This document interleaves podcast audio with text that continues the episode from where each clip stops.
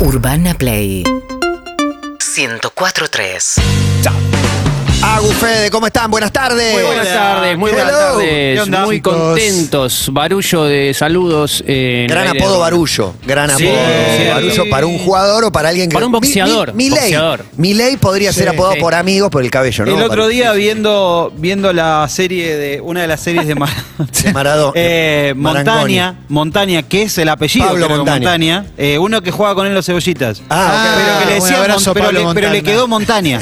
Hoy estamos, con, hoy estamos saluderos. Sí, sí. eh. Saludero. Pablo bueno. Montaña, sí. Montaña, Está- Montaña es un buen Que hace un programa que se llama Pasamontagna. Excelente. Maestro. Excelente. Solo superó Ah, por Monchi Balestro con Full Monchi. No, pero hay miles, hay miles.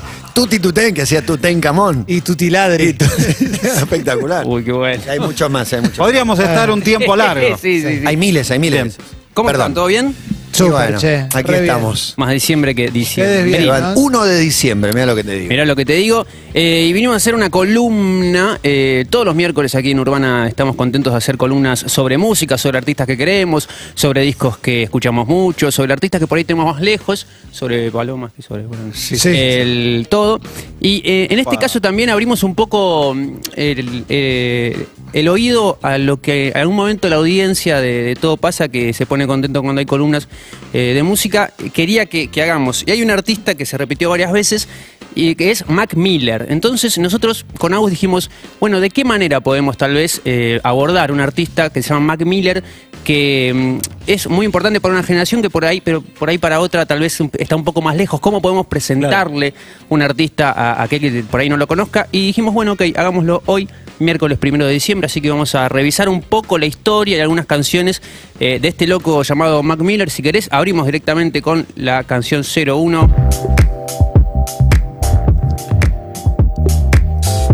Vamos poniéndonos un poco en clima, porque también es esto.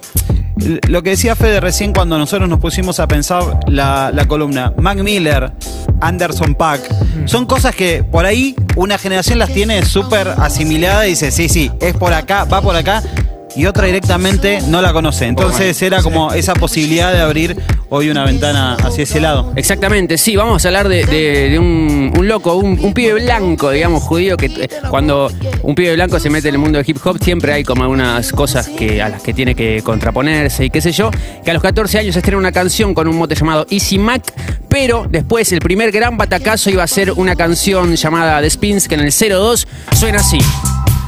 Un artista que abraza mucho el universo del mixtape, de esa cuestión de compilar canciones por ahí con cabos más sueltos. También abraza el universo del disco, tiene varios discos. Esto usa de base una, una canción de of the Sun.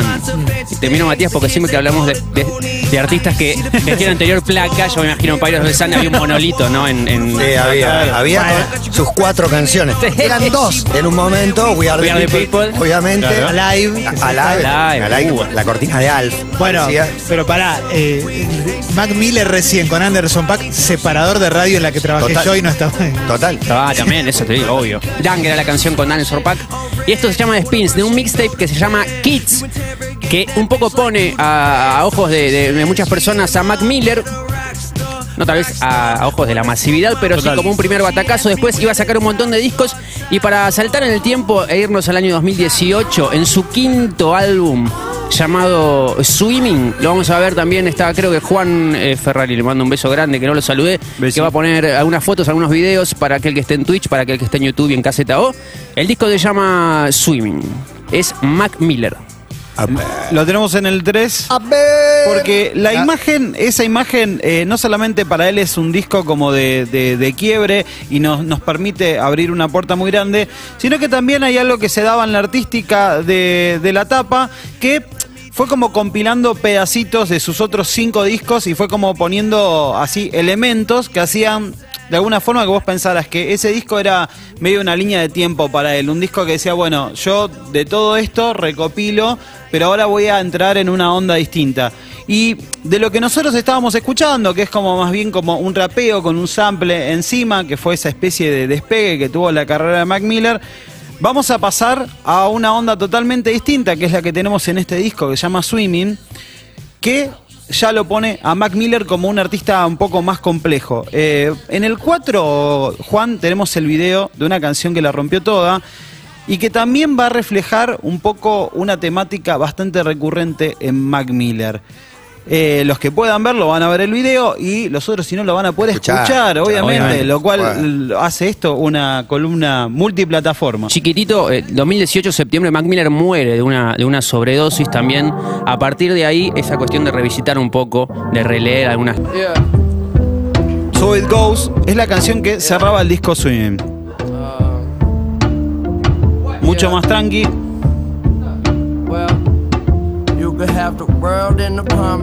La canción se llama así porque hay una, una novela de Kurt Vonnegut que cada vez que algún, algún personaje pasaba por una situación o se nombraba a la muerte, se decía algo como "Sí, eh, So it, it goes, ¿viste? Como siempre se repetía eso. Mac Miller un poco también como en esta cuestión de tener a la muerte presente en alguna de sus composiciones, lo toma pero lo lleva a, a una letra que habla más de eh, esta cuestión de la fama, el camino de la fama, lo que te gasta por dentro, lo que significa para el afuera y, y lo resignifica en eso que era en la, en la novela de Kurt Vonnegut como una especie de despedida de cada personaje, él lo pone en esta canción como tipo esa especie de carga constante que te lleva a la sobreexposición. Y otro de los temas que el tipo empieza a tratar, como diciendo, hoy estoy acá arriba, mañana estoy acá, y cuando estoy acá no todos se la bancan. Eh, Bueno, a él le deben haber quemado la gorra bastante porque fue novio de Ariana Grande. ¿no? Por ejemplo, sí, haber- total. Bueno, en ese disco hay una canción que se llama Duno, que posiblemente también se la, se la asocie a Ariana Grande. Y como todo, cuando hay alguien que, que pega una obra conceptual tan, tan piola, eh, le sacan como a buscar medio como el, el- el porqué. Entonces le dicen, claro, vos sacaste este discazo melanco porque te divorciaste, te separaste de Ariana Grande. Y el tipo dice, no, paren, paren un poco. Esto va por otro lado. Claro, claro. Eh, sí tuvo una, una relación con Ariana Grande, grabó de hecho eh, algunas canciones con, con ella. En el próximo paso que vamos a dar va a haber también un poquito de eso, pero en esta canción, eh, So It Goes, que es la que cierra y que de alguna forma tiene como ese linkeo un poco con, con la muerte. Cuando le dicen, che, pero vos ya, cerraste, inclusive ya había cerrado otro disco, el, dos discos atrás, con una canción que se llamaba The Festival, que también era como una especie de alegoría de haber llegado al cielo, y le preguntaron, che, acá tenés esta referencia, en el otro disco tenés la referencia a esa, también a la muerte en la última canción, y dice, bueno, por ahí capaz que los discos es un poco como la vida, al final siempre tenés la muerte o te encontrás con la muerte. Eh, vamos al 06, Juan, que hay una foto, porque justamente antes de, de- morir, de hecho, el mismo día, eh, él hizo un tweet en relación a esta canción. A ver, yo no la veo muy... Sí, dice como el final de So It Goes eh, es hermoso y se le dije a John Bryan, que es una persona que vamos a presentar en un ratito, que, como que, que- intente como un, ascen- un ascenso al paraíso o algo así en el final de la canción, que está el corte, Gonza, crear un clima, ¿no? Descansar en un productor para llegar a un sonido un poquito más etéreo tal vez, y se refería a Mac Miller en ese tweet a esta parte. Star Wars. Eh, Esto lo tuitea, si te fijas, la fecha es la misma fecha en la cual muere Mac Miller. De hecho, ese tweet después eh, se borra. Va, lo borran, supongo que gente encargada de la comunicación de él. Eh, pero hablaba de esto. Y en las últimas historias que él graba, en, que sube a Instagram, estaba escuchando esta parte de, de esta canción. En un disco. Que hablaba como ese espectro, esa especie de apertura hacia el cielo, hacia Y re, órgano de iglesia. tremendo. Clima total. con la persona que digamos que ahí está mencionada en el tweet es justamente John Bryan, que es el que va a estar un poco encargado justamente de este próximo paso, que es donde también queremos focalizar, que es el disco póstumo de Mac. Claro, porque esto que decía Agus, ¿no? Ellos, eh, eh, Mac empieza a trabajar una trilogía, él ya tiene en mente sus próximos dos, tres años. Bueno, pasa esto en el medio, pero queda material por terminar y a veces pasa eso con algunos artistas que son como discos póstumos con medio Frankenstein, viste, con algunas cosas. Y en este caso no, el chabón tenía encaminado, sabía dónde quería ir y queda en manos de un productor que era el que citaba Mac Miller en el tweet, que se llama John Bryan y en el año 2005 iba a estar involucrado en el 08 en este temazo.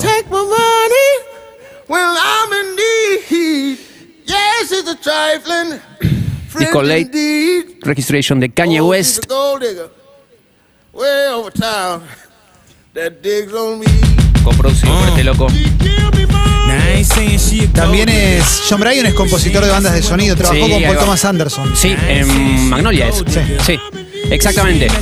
Obviamente, además de, de producir este disco de, de Kanye West, lo podemos vincular con discos de John Lennon y uno que, que Sí. Friendly Fire, que está re bueno ese disco de John Lennon, que es, es hermoso, eh, también tiene un paisaje muy melanco y, y de alguna forma tiene que ver con lo que también comentó Sí. Clemen, ¿no? Porque va por algo particular. Va por ahí. Después trabajó en Perfect Symmetry, el disco de King, trabajó con Fiona Apple, trabajó con Rufus Wainwright, ahí ya te vas como medio para un clima. Y es el responsable, como decía Clemen, de banda de sonido, por ejemplo, de Magnolia, y si no, del 09 de esta película. También tenemos la foto para que el que esté viendo. Hay un clima, una intención. Hermosa. Sí. Eterno resplandor de una mente sin recuerdos para que el que está escuchando, ¿no? Gracias, Clemen. Entonces tenemos esto, un productor que labura con Mac Miller en Swimming, que era como un disco muy importante de quiebre para él, que labura en tres canciones, una de ellas es la que escuchamos hace un rato, esta que de alguna forma es un poco la apertura a otro plano divino y que es responsable, por ejemplo, de la banda sonora de eh, Resplandor de Eterno Resplandor de una mente sin recuerdos. El tipo tiene una intención. Entonces, cuando pasa todo esto, eh, la gente cercana a Mac Miller y teniendo en cuenta también los últimos movimientos de comunicación de Mac Miller, agarran y le dicen, che, eh, queremos que vos te encargues del disco que él estaba por sacar. De este disco póstumo que es Cycles, que arranca de la siguiente manera. Vamos al 11 Gonza con una canción, mismo nombre. Y la canción dice así, algo como arranca, si así es como se ve justo así así se ve como justo antes de caer. eh, otra parte dice, eh, tú sientes lástima, pero yo me siento bien. Eh, donde ya pintaba un panorama un poco, bueno, eso, en, una situación determinada en su vida. Un tipo que por momentos, en todas las notas que le iban haciendo, decía, ¿vos estás bien? Siempre me preguntaban eso, ¿viste? Como, ¿vos estás bien? Daba fragilidad. Daba mucha fragilidad. Y él se desmarcaba, ¿no? Como, Mejor que nunca. no sé, Enseguida, ¿viste? Eh, Vos se iba, lo veías que se iba llorando. tipo- Claro, claro. Pero lo que él también planteaba era esto, era como, bueno, la depresión o, o- o mi etapa de drogas como ya, ya está superada y yo estoy bien. Pero después iba como dando otros, otros signos. Ujú. Eh, en este disco eh, está la tapa en el 12, lo tenemos ahí también, Juan, gracias y perdón. Eh, es una tapa que, que está muy buena, que hoy forma parte de una. que casi como un Sí, sí. de estos últimos Cultura tiempos, de la cultura pop totalmente. Y el disco se encaminó como por ese lado. Nosotros también queríamos resaltar esto, como a veces es muy difícil que un disco póstumo realmente responda a lo que quiere el artista. De hecho, yo creo que en el 100% de los casos, si los discos póstumos los escucharían los artistas, dirían, no es lo que yo estaba, eh, lo que yo esperaba.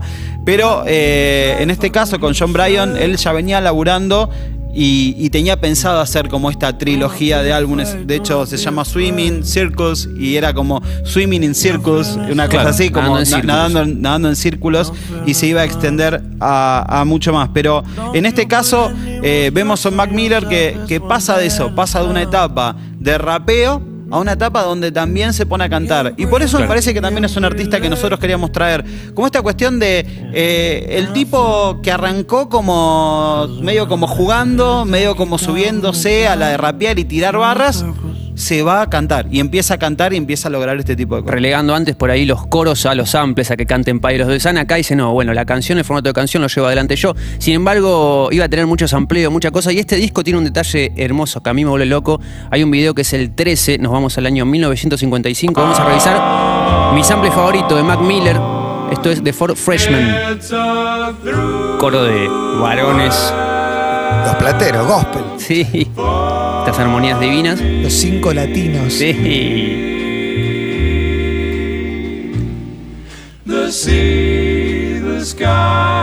Bueno, en Circles iban a trabajar John Bryan y en esta canción iba a colaborar un artista que se llama Guy Lawrence, que es parte de Disclosure, una- un grupo que a mí me vuelve completamente loco de música electrónica. Muy que bueno, ellos muy bueno. en un EP que se llama Midnight había, creo que la canción se llama Midnight, habían trabajado un poco con estos climas, ir a la búsqueda de estas atmósferas, ¿no? Esto de lo que decimos siempre, el sample, como tratar de traer al hoy un perfume de otra época.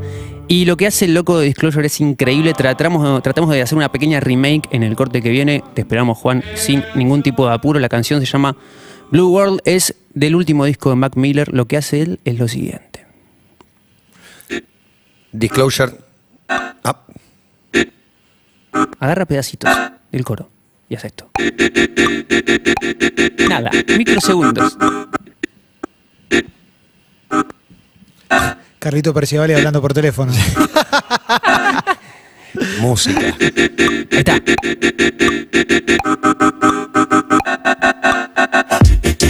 Encuentra algo donde pareciera que no hay nada. Un segundo de un coro del año 55. Yeah, well, this mad world made me crazy. Might just turn around to 180. I ain't politicking, I ain't kissing no favorita. The devil on my doorstep being so shady. Mm, don't trip. We don't gotta let him in. Don't trip. Muy original. Total, y el loco este de John Bryan, que es el productor de, de Circles, le dice en un momento, bueno, yo estaba trabajando en 8 o 9 canciones con Mac Miller, pero de repente cuando la familia me otorga el honor de abrir un poco ese cajón que estaba cerrado y un año después de su muerte empezar a jugar para sacar un nuevo disco, empecé a encontrar cosas que no sabían que existían y que digo, no paro de descubrir a un artista que tenés al lado todo el tiempo, pero que siempre despliega un pincelazo nuevo que el chabón admiraba mucho. La canción 16 es a la que se refiere puntualmente el loco este, se llama I Can See. Él dice que Mac ya era consciente de sí mismo y no tenía miedo a expresarlo. Esas canciones que por ahí en, retrospectiva, como decía Gus con el diario del Qué lunes. buenos sonidos que tiene. Increíble. Una cosa medio vintage, pero súper vanguardia. So close I can taste it. The man on the keep playing. Practical jokes, planet of mirrors and smoke that I fade away in. El Produ lo, lo define musicalmente como una genialidad y en lo lírico con, como un rafagazo de pura honestidad. Dice, necesito que alguien me salve antes de volverme loco. También un poco también eh, esto, ¿no? El diario del lunes y todas las resignificaciones de, de una letra, pero también, bueno, lo que sentía el chabón. Ah, Acá está. Before I drive myself crazy. And I know Y es esto, ¿viste? Como de repente el rapeo va a una Ah, tiene canción. melodía, tiene corazón. Tiene te- corazón te, toca, te Totalmente. toca. A mí en ese sentido me, me- me gusta mucho Mac Miller porque primero que es un artista que hoy resulta abarcable, porque decís, bueno, che, quiero tratar estos dos discos y, y- podés ir tranquilo. Y por otro lado también porque hay algo para escuchar. Eh, muchas veces cuando van saliendo cosas nuevas, decís como tipo, uy, esto está re hypeado, no sé si... Pero en Mac Miller nosotros sentimos que hay como, ¿me entendés? Cosas para escuchar, por descubrir y capaz que no toda la audiencia, ¿me entendés? Está como, lo pone en un lugar che, que, que ante la duda que escucho a Mac Miller, capaz que no, pero bueno, la intención también era un poco abrir ese lado. Y, en relación a, la muerte de Mac Miller, la mencionamos a- al principio de la columna, se dan circunstancias medias raras, se dan una circunstancia de, de una sobredosis, pero que en realidad eh, fue por un cambio, una, una alteración en las pastillas que él había pedido, en realidad, que él había solicitado a, a De su dealer. no de medicación. De droga, Sí. exactamente. Eh, era algo como que le pedían, eh, yo soy medio malo con esto, pero oxicodona. y le- Oxicondrina. Y, sí, y le dieron, en realidad, Son otra... derivados de la, de la morfina, son opiáceos. Totalmente. Y le dieron, bueno... Era muchísima adicción la codeína, la oxicondrina. Bueno, hay, de hecho, estábamos viendo. En Son un- remedios, son calmantes. Claro, bueno, la codeína que le ponen el gas. Exacto, la, gaseosa. la- digamos, sos millonario, tienes una gran personalidad avasallante y decidís todo. eh, Prince, Michael Jackson, Claro. Claro. Ricardo Ford eh, fue adictos a la codeína. Total, 100%. Vinculado Bueno, con sus muertes. En vez de oxicodona le habían dado eh, fentalino, una cosa así, que, que, eh, habían Otra. cambiado otra cosa que eh, resultaba bastante, bastante dañina en cantidades y con la mezcla del alcohol. Y bueno, él en esas circunstancias eh, muere. Y después hay hace poco, creo que fue en, en el mes de octubre, hay como una especie de... eh, se firma un pacto, no, no es un pacto, pero es como el documento donde acepta la culpabilidad la persona que eh, proveía de, de- Claro. de drogas y dice, sí, bueno, Stephen eh, Walter se llamaba, acepta un acuerdo de culpabilidad. Eh, lo firma y dice, sí, la verdad ahí no, no, no, no tenía que ir eso, tenía que ir otra cosa y, y bueno, y, a- y asume la culpabilidad y como un- todavía una condena que está esperando. Y ahí hay un documental que nosotros estuvimos viendo que se llama eh, Stop Making Excuses, que él habla sobre la sobredosis. Lo vamos a ver porque dice algo, algo muy piola en esta cuestión de como, oh, Mac Miller sabía que se iba a morir. Y justamente acá habla de un poco de eso. En el 17, Juan, y después contamos un poco para el que no lo pueda ver. I'd rather be the corny white rapper than the drugged out mess who can't even get out of his house. Overdosing is just not cool. There's no legendary romance. You don't go down in history because you overdosed. You just die. Como la sobredosis. No, no, no, no es No es algo- copado, no sos está una bueno. leyenda. Prefiero no, ser no es el- divertido. El raperito Pero- blanco que está ahí en, en la boludina y no ser el drogadicto que vende no sé qué cosa. Se queda en su casa. Nadie Totalmente. pasa la historia por una sobredosis. Sí. Y- Solamente te morís. Exactamente, y en ese, en ese mismo, en ese mismo documental que lo pueden chequear en, en YouTube, está subido completo, eh, mostraban, de hecho, él mezclando eh, con, con una gaseosa muy conocida, De mezclando Lima. eh, codeína Sí. y, y armando como, pero poner eso era en el 2012, entonces a él le preguntaban, che, esa etapa, no, no, eso ya, ya está. Fue. Y mostraba todo el tiempo como en, en los, re- en los reportajes y todo mostraba como una imagen de eh, "Ah, estoy en mi mejor momento que tal vez sea eso pero lo destacable es esta cuestión como no es que el chabón se quería morir que es lo que muchas veces pasa no es que eh, el, el cuadro depresivo que podía llegar a tener bueno no somos psicólogos no vamos Era a adicto, en no eso, podía dejar de- de drogarse. pero bueno, eh, creo que también tiene que ver. El otro día que, que estuvieron hablando con, con Andy Chango, que él también mencionaba como esas cuestiones de, de los problemas y las drogas, como eh, también Sí. separando, que muchas veces obviamente se juntan, pero Obvio, como claro. diciendo, bueno, vos tenés acá estos problemas. En el caso de Mac Miller podría ser, no sé, o algún cuadro diagnosticado, no, no lo sé, pero bueno, cuando eso se cruza con las drogas, supongo que no, no, no viene bien. Eh, lo que sí, eh, tenemos este discazo que es Circles, que es un poco un disco póstumo que cierra eh, la carrera de Mac Miller. Recomendamos la escucha y tenemos una canción con la cual nos queremos despedir que está súper buena, que fue el primer single que se conoció.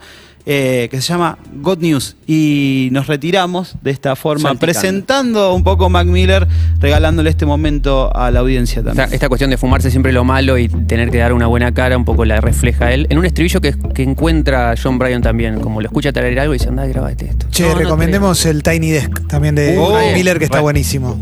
Es genial. aguante gracias Gracias, chicos. Buenísima columna. Gracias a ustedes. Mac Buenas tardes.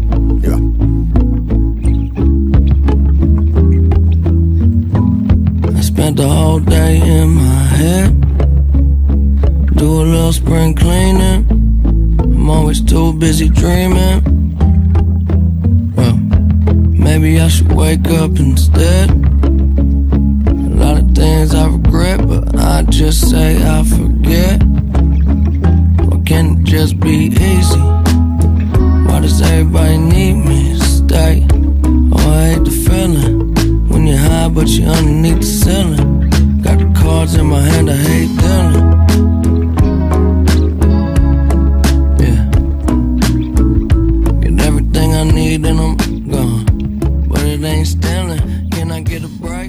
Seguinos en Instagram y Twitter.